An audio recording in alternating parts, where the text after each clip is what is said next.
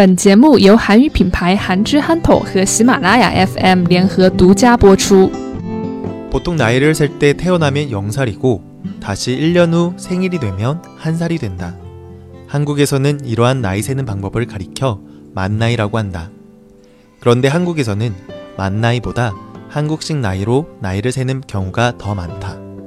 아기가 태어나면 바로 한 살이 되고 새로운 해를 맞이하면 모든 사람이 동시에 나이를 먹는다. 이런 한국식 나이는 사실 아시아의 많은 국가들의 전통적인 나이 세는 방법이었다. 하지만 근대화가 되면서 모두 사라지고 한국만이 여전히 이 문화를 간직하고 있는 것이다. 네. 한국에서는 나이를 세는 방법이 여러 가지가 있어요. 그래서 한국인들에게 나이가 몇 살이냐고 물어보면 한국 나이로는 몇 살인데 만으로는 몇 살이다 라는 식으로 대답하는 경우가 많아요. 왜 이렇게 나이 세는 방법이 다른 걸까요? 도대체 한국식 나이는 무엇이고 만 나이는 또 무엇일까요? 일단 한국을 제외하고 대부분의 나라에서는 생일을 기준으로 나이를 세고 있어요. 태어나면 0살이고 1년이 지나 다시 생일이 되면 1살이 되는 거죠. 이렇게 나이를 세는 방식을 한국에서는 만나이라고 부르고 있어요. 그런데 이 만나이가 한국에서는 일반적으로 사용하고 있지는 않아요. 이런 만나이는 공식적인 자리나 어떤 공적인 문서를 작성할 때 그때에만 만나이를 사용하고 있어요. 그렇다면 한국에서 일반적으로 많이 사용하고 있는 한국식 나이는 어떻게 나이를 세는 걸까요? 네. 한국식 나이의 가장 큰 특징은 태어나면 한 살부터 시작한다는 거예요. 그리고 새해를 맞이하면 모두가 동시에 나이를 먹는다는 거죠. 생일을 기준으로 나이를 먹는 만 나이와 다른 거예요. 예를 들어 볼게요. 한국식 나이로 보면 일단 처음 태어나면 한 살이에요. 그런데 1월 1일에 태어나도 한 살이고 12월 31일에 태어나도 한 살이에요. 그런데 이때 새해가 되면 모두 다 같이 나이를 한 살 먹는다고 했잖아요. 그래서 모두 다 1월 1일에 태어나든 12월 31일에 태어나든 다 같은 두 살이 되는 거예요. 12월 31일에 태어난 사람은 태어난 지 이틀밖에 지나지 않았지만 벌써 두 살이 되는 거죠. 네. 그래서 이러다 보니까 정말 이해가 안 된다라고 생각하시는 그런 분들도 계실 것 같은데요. 사실 한국식 나이의 핵심은 첫 번째 연도, 두 번째 연도, 세 번째 연도, 이런 식의 개념이 더 큰 거예요. 즉, 1월 1일에 태어나도 태어난 지 첫 번째 연도밖에 안 되는 거고, 12월 31일에 태어나도 첫 번째 연도라는 거죠. 그런데 새해를 맞이하여 연도가 바뀌게 되면 다 같이 두 번째 연도가 되는 거니까 두 살이 된다라는 거죠. 네, 좀 어려운가요? 한번 예를 다시 한번 또 들어볼게요. 만약에 2000년도에 태어났다면 2000년에 태어난 게 첫 번째 해가 되는 거예요.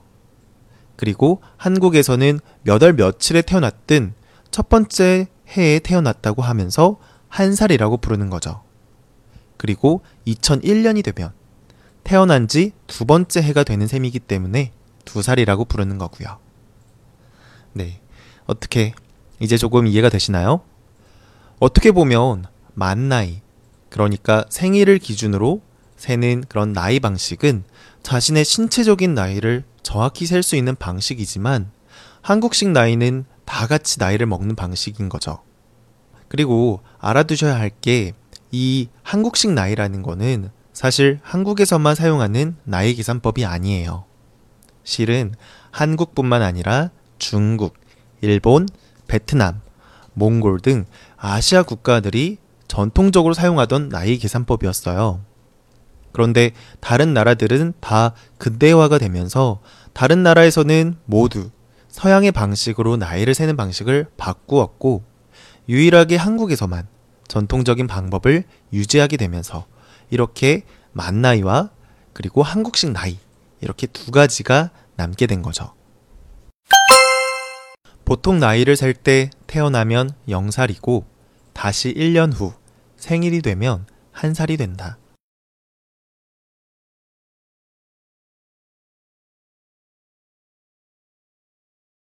보통 나이를 살 때 태어나면 0살이고 다시 1년 후 생일이 되면 1살이 된다.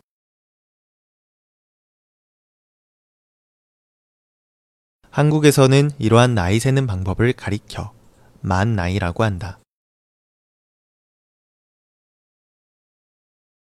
한국에서는 이러한 나이 세는 방법을 가리켜 만 나이라고 한다. 그런데 한국에서는 만 나이보다 한국식 나이로 나이를 세는 경우가 더 많다.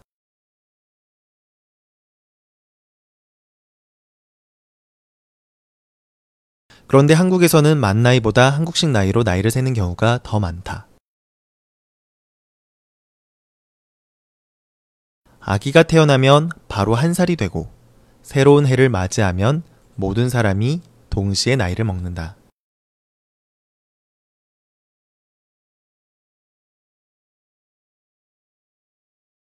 아기가 태어나면 바로 한 살이 되고 새로운 해를 맞이하면 모든 사람이 동시에 나이를 먹는다.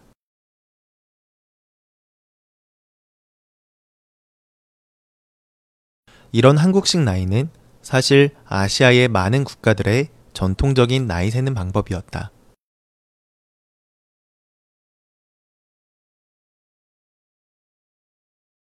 이런 한국식 나이는 사실 아시아의 많은 국가들의 전통적인 나이 세는 방법이었다.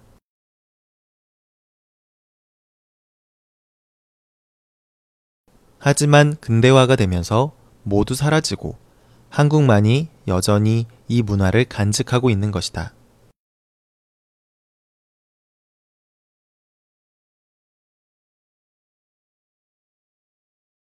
하지만 근대화가 되면서 모두 사라지고 한국만이 여전히 이 문화를 간직하고 있는 것이다.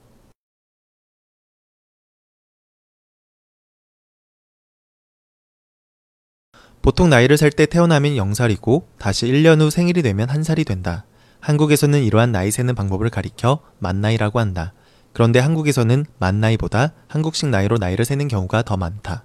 아기가 태어나면 바로 한 살이 되고 새로운 해를 맞이하면 모든 사람이 동시에 나이를 먹는다.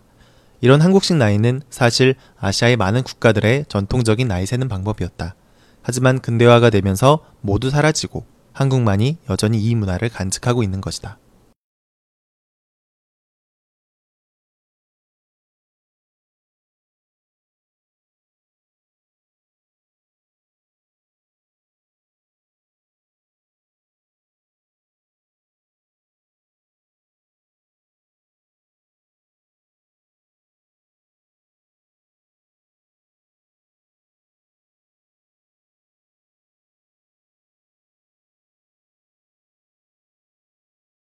보통 나이를 살 때 태어나면 0살이고 다시 1년 후 생일이 되면 1살이 된다.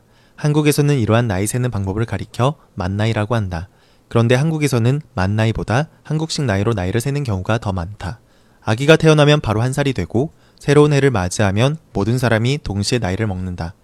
이런 한국식 나이는 사실 아시아의 많은 국가들의 전통적인 나이 세는 방법이었다. 하지만 근대화가 되면서 모두 사라지고 한국만이 여전히 이 문화를 간직하고 있는 것이다.